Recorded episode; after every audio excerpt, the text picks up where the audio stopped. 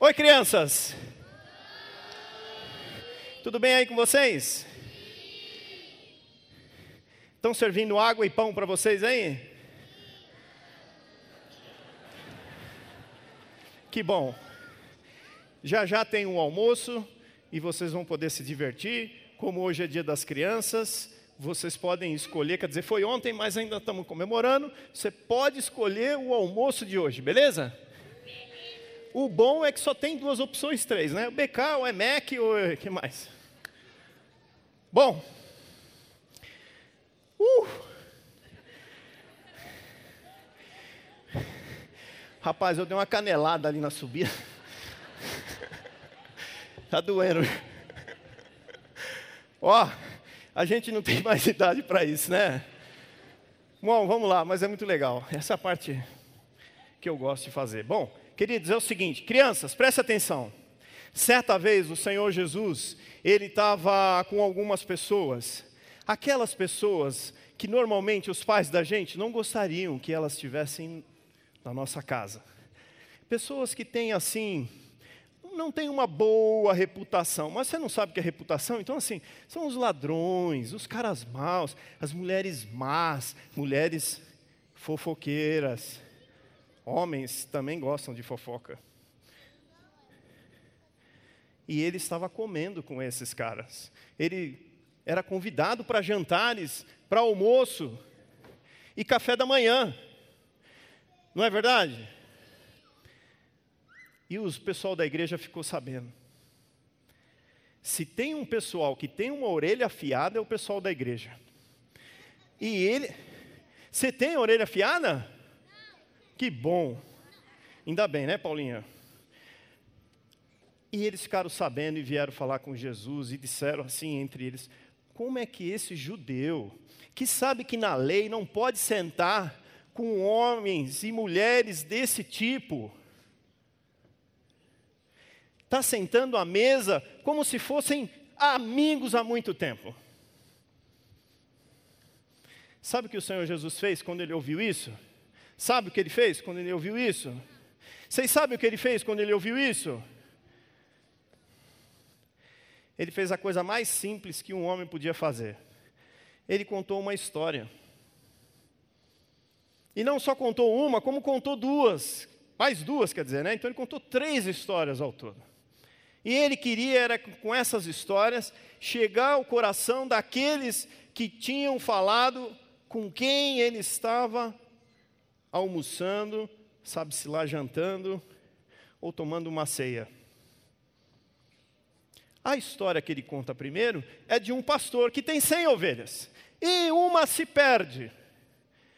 Esse pastor, então, larga as 99. E não diz na história aonde ele larga as 99. Diz apenas que ele larga. E sai para procurar a ovelha perdida. A parábola ou história virou da ovelha perdida, mas ninguém presta muita atenção no pastor. O pastor largou as 99 e vai atrás da perdida. A história não diz quanto tempo ele leva para achar a perdida, mas o Senhor Jesus continua dizendo que se ele, quando ele acha, ele põe no seu ombro a ovelha. Ele achou? Então, que bom. Então está batendo com a minha história. Boa, vamos lá, vamos junto, hein? Ah, você já ouviu? Que... Não posso ir até aí, mas e depois? O que, que aconteceu? Aí depois ela é, levou até onde ela ficava com as ovelhas. Aí depois eu não me lembro mais. Depois ele levou ela junto com as outras ovelhas, é isso? Sim. Como você chama? Victor. Ô Victor, prazer, viu? Uhum. Quantos anos você tem? Seis. Não me deixa no vácuo não, aperta a minha mão aqui, ó. Isso. Prazer, viu? Vou ficar do seu tamanho. Me conta assim uma coisa aqui. Vamos ali na luz, que, que a luz ali é melhor. Aqui, ó, que a, todo mundo enxerga nós. Quem contou essa história para você? É porque eu fui com uma salinha aí tinha essa história. É mesmo? E foi na salinha que você ouviu essa história? Uhum. Poxa vida, isso nem estava ensaiado, né? É, E, É. on- e ontem. Ontem. Eu vou ficar aqui que, que pega o microfone. Sabe ontem do Campa Dentro? Ah, Também falou sobre isso. você estava aqui no Acampa Dentro e falou também disso? Você é corajoso, hein, cara? Parabéns, viu? Primeiro, porque você saiu vivo do Acampa Dentro. E segundo, porque você guardou essa história. Tem duas pessoinhas aí que vão dormir felizes, cadê eles? Estão sentados aí, o Carlinhos e a Laís e os voluntários. Ficam felizes de saber que você guardou a história, beleza? Obrigado, Victor. Eu vou continuar contando para essa turma que eles não sabem essa história, beleza? Palmas para o Victor.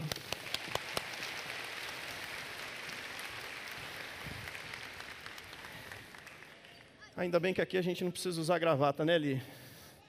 Uh! Olha lá, tá vendo? Deu certo o acampar dentro. Nem precisei fazer propaganda do Ministério Infantil, viu? Aí, ó. Onde eu parei? Ele achou a ovelha, coloca sobre seus ombros, muito provavelmente porque ela está cansada, muito provavelmente porque ela se machucou, muito provavelmente porque talvez desidratada, sem água, não tem forças para caminhar, o pastor a gentilmente coloca sobre os seus ombros, e mesmo cansado de tanto percorrer e procurar e subir montanhas, escalar rochas, ele acha, ele carrega ela no colo e traz para junto das 99. De quem estamos falando? De quem estamos falando, queridos? Eu e vocês, nós nos encaixamos em uma, na ovelha perdida. E Deus é o nosso pastor. Sabe, a gente acha, depois de um tempo na igreja, depois de um tempo na salinha, que a gente não pode mais se perder. Mas, nós somos curiosos demais. Nós temos uma curiosidade muito grande, foi Deus quem nos deu essa curiosidade. E o pecado, então, ele deixa a nossa curiosidade mais forte ainda e nos leva para lugares onde nós achamos que são lugares bons e que vão de encontro ao que eu quero, ao que vocês querem. O que é que vocês querem hoje? Comer. O que, que vocês querem hoje? Orar? Cê, Victor, você está fora da curva, cara. O que, que vocês querem hoje? Para casa. Orar, tão crente demais essa turma aqui. Nós queremos aquilo que está dentro do nosso coração. Nós queremos controlar as pessoas, nós queremos poder, nós queremos dinheiro, nós queremos que o eu seja soberano na minha vida. É isso que nós queremos. E isso nos afasta, nos faz, quando nós caímos em, em nós mesmos, nós percebemos que estamos perdidos. Ovelha perdida não é só quem está para fora desses muros. Sabe o que está acontecendo hoje nas nossas famílias? As famílias estão perdidas, mesmo dentro da igreja. Porque ai de nós, se nós acharmos que porque a gente bate ponto aqui em todos os cultos, ai de nós se nós acharmos, viu crianças, que se viermos na salinha, nada vai nos acontecer.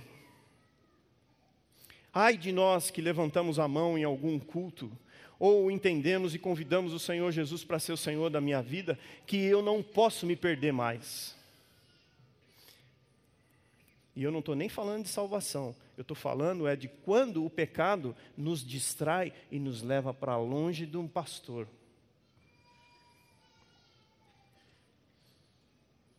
A resposta é o tempo. Quanto tempo? Quanto tempo falta, famílias, para a gente influenciar essa geração, essa turma sentada aqui, ó, para eles conhecerem o amor do Senhor Jesus? Quanto tempo falta? Você que talvez você sentou aqui hoje e você fala assim: Poxa vida, muito legal esse culto do infantil, mas eu não tenho filhos ainda, eu estou namorando, eu nem estou pensando em casar, então eu não tenho nada a ver com filhos, eu queria dizer para você que tem sim. Aliás, eu diria até que a maior responsabilidade são de vocês, porque vocês têm tempo para isso. Quanto nós, pais, avós, tios, Também essa responsabilidade. Quem são as crianças que estão ao nosso redor? Quanto tempo mais elas vão caminhar com a gente? A resposta, de novo, é o tempo. É o tempo que eu gasto aos pés do meu, do meu Senhor Jesus Cristo, versus. Vocês pensam que eles não estão olhando? Eles estão olhando. Eles olham. De que adianta eu dizer para os meus filhos que eles têm que ler a Bíblia todo dia antes de ir para a cama, se quando eu vou para a cama eu levo o meu tablet e vou assistir alguma série? Qual a série vocês estão assistindo agora? Qual? Assiste série? Qual? Ixi, o tio tá ruim do ouvido. Ah, é bem do. Eu nem vou falar porque ele é bem da idade de vocês. Deixa para lá. Pula. Vocês estão vendo? Qual é o tempo que eu gasto? Deuteronômio 6 vai dizer que pais, prestem atenção, gastem tempo com os seus filhos, façam que nem o pastor que investe tempo em achar a ovelha. E olha que ovelha, quando se perde, ela não se perde tão fácil assim, dá trabalho. Mas a história que Jesus conta diz que quando o perdido é achado, há alegria no céu. Sabe, estava vindo para cá agora, e aí um dos meus filhos ligou o rádio. E aí ele, eu falei assim, você não vai, mas vai, já vou ouvir música, já logo de manhã. Mal entrou no carro, já ligou. Aí começou uma música, eu falei assim, só vai poder assistir se tiver Jesus na letra. Aí ela começou a cantar assim, a música era assim: O nome dela é Jennifer Jesus. Eu encontrei no Tinder Jesus. Essa turma é esperta. Isso significa que eu e vocês, nós precisamos pensar em estratégias como o pastor pensa quando vai buscar a ovelha perdida. Que tempo nós vamos gastar com os nossos filhos? Eu não sei quanto tempo mais você tem junto com os seus filhos. Eu escrevi um editorial do boletim Pais, avós, tios, primos, sei lá quem, família. Leve e leia, porque lá eu falo mais detalhes. Mas nós temos pouco tempo com os nossos filhos, tempos de influência. Não é tempo físico do lado, é tempo de influência. Caramba, quem está influenciando esse Victor? merece um terreno lá no céu, daqueles de esquina. Porque é isso que nós temos que fazer. O Victor, quando tiver 18 anos, ele vai tomar as decisões dele. Ele vai se, se comportar conforme diante desse mundo, mas dentro das convicções dele, inclusive até da fé dele. E aí fui fazer as contas para o meu mais velho, eu só tenho malemar 197 semanas de influência. Sabe quando cai a ficha? Caramba, está tão bonitinho lá em casa, a gente juntos. Falta pouco tempo, falta pouco tempo. Agora, eu não consigo influenciar quando eu não sou influenciado. E talvez as famílias estão perdidas, talvez os nossos filhos dentro de casa estão perdidos, porque nem nós, responsáveis pela família, deixamos ser influenciados pelo pastor. Muito pelo contrário, parecemos com o Gregório, que quer correr do pastor.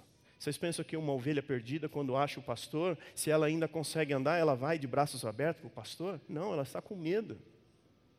Ela tem culpa. E ela quer fugir do pastor. Como vamos fazer com o tempo? Ah, tem um jeito. É a gente aceitar o colo do pastor. é a gente deixar o pastor andar com a gente. É deixar o pastor catar a gente no colo e levar a gente por lugares em que às vezes não vão ser tão legais. Sabe, pais, famílias, avós, às vezes os nossos filhos vão falar assim: eu não quero ir, eu não gosto disso, mas lá não tem os meninos legais na igreja, mas lá não sei o quê. E você, pai, e mãe, tão legal, pega no colo e fala: tá bom, querido, fica aqui. Não. Não é aqui na igreja que ele vai ser influenciado. Aqui, é Malemar, se você vier todo ano e trouxer seu filho todos os domingos, são Malemar dois dias e meio total de tempo. Enquanto na sua casa, você vai passar muito mais tempo com eles. Então não é aqui, mas é aqui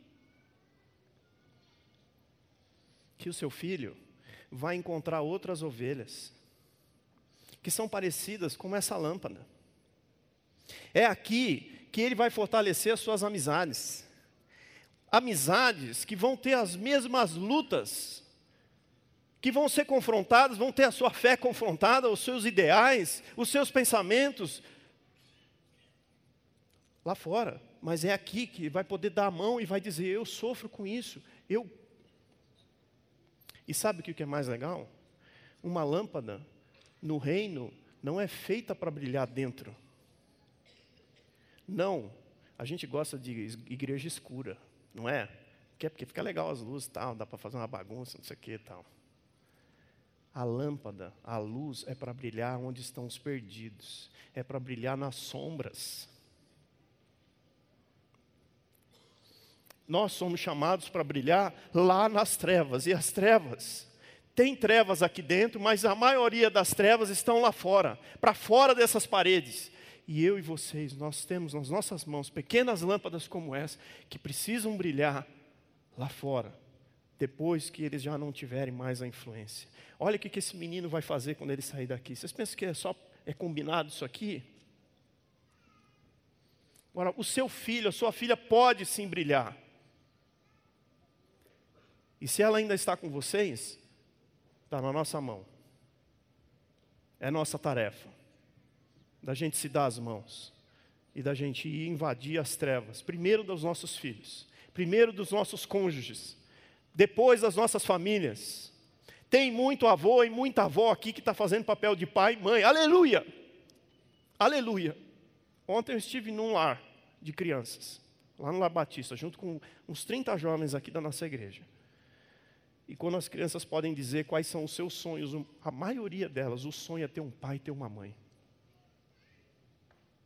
Que influência eles vão levar? A minha oração foi para que aquele pouco momento, viu, Eliana? Todas as segundas-feiras, glória a Deus, porque você está influenciando aquelas meninas, aqueles meninos. É pouco tempo, é pouco. Mas na mão do Espírito Santo, Ele pode fazer as lâmpadas brilharem. Nós podemos, mas nós vamos precisar da ajuda. Nós vamos precisar da ajuda do nosso Deus Pai, do nosso Deus Filho Jesus Cristo e do nosso Deus Espírito Santo Consolador. Eles formam uma aliança perfeita, que não tem marca nenhuma. Sozinho uma lâmpada ela pode brilhar e ela vai se apagar. Mas quando nós estamos debaixo do senhorio do nosso Deus, que é trino, que é três, três em um, a gente pode voltar a brilhar.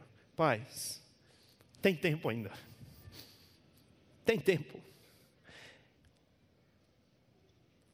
Se aquele, aquele ladrão na cruz teve tempo, nós temos tempo. Ponha os seus joelhos no chão.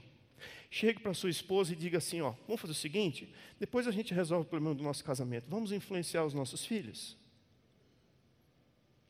Vamos, vamos pensar em estratégias. Você leva os seus filhos para a escola, você almoça com eles, você janta, você faz janta. É janta mesmo, não é jantar, não, é janta. Lá em Jacareí é janta que fala. Você faz janta para os seus filhos? Faça a janta e sente com ele à mesa. Ponha regras. Desliga a televisão nove da noite. Assista uma série com eles. Gaste tempo com os seus filhos. Gaste tempo com Deus. Sabe por quê? Porque nós queremos que eles brilhem. Brilhem num reino. Um reino que, quando brilha junto, entra nas trevas dessa cidade, entra nas trevas de quem anda do nosso lado. E o nosso Senhor Jesus vai estabelecendo o reino. E quanto mais rápido vem o reino, mais rápido ele volta. E quando ele voltar, nós vamos dançar pra caramba. Amém?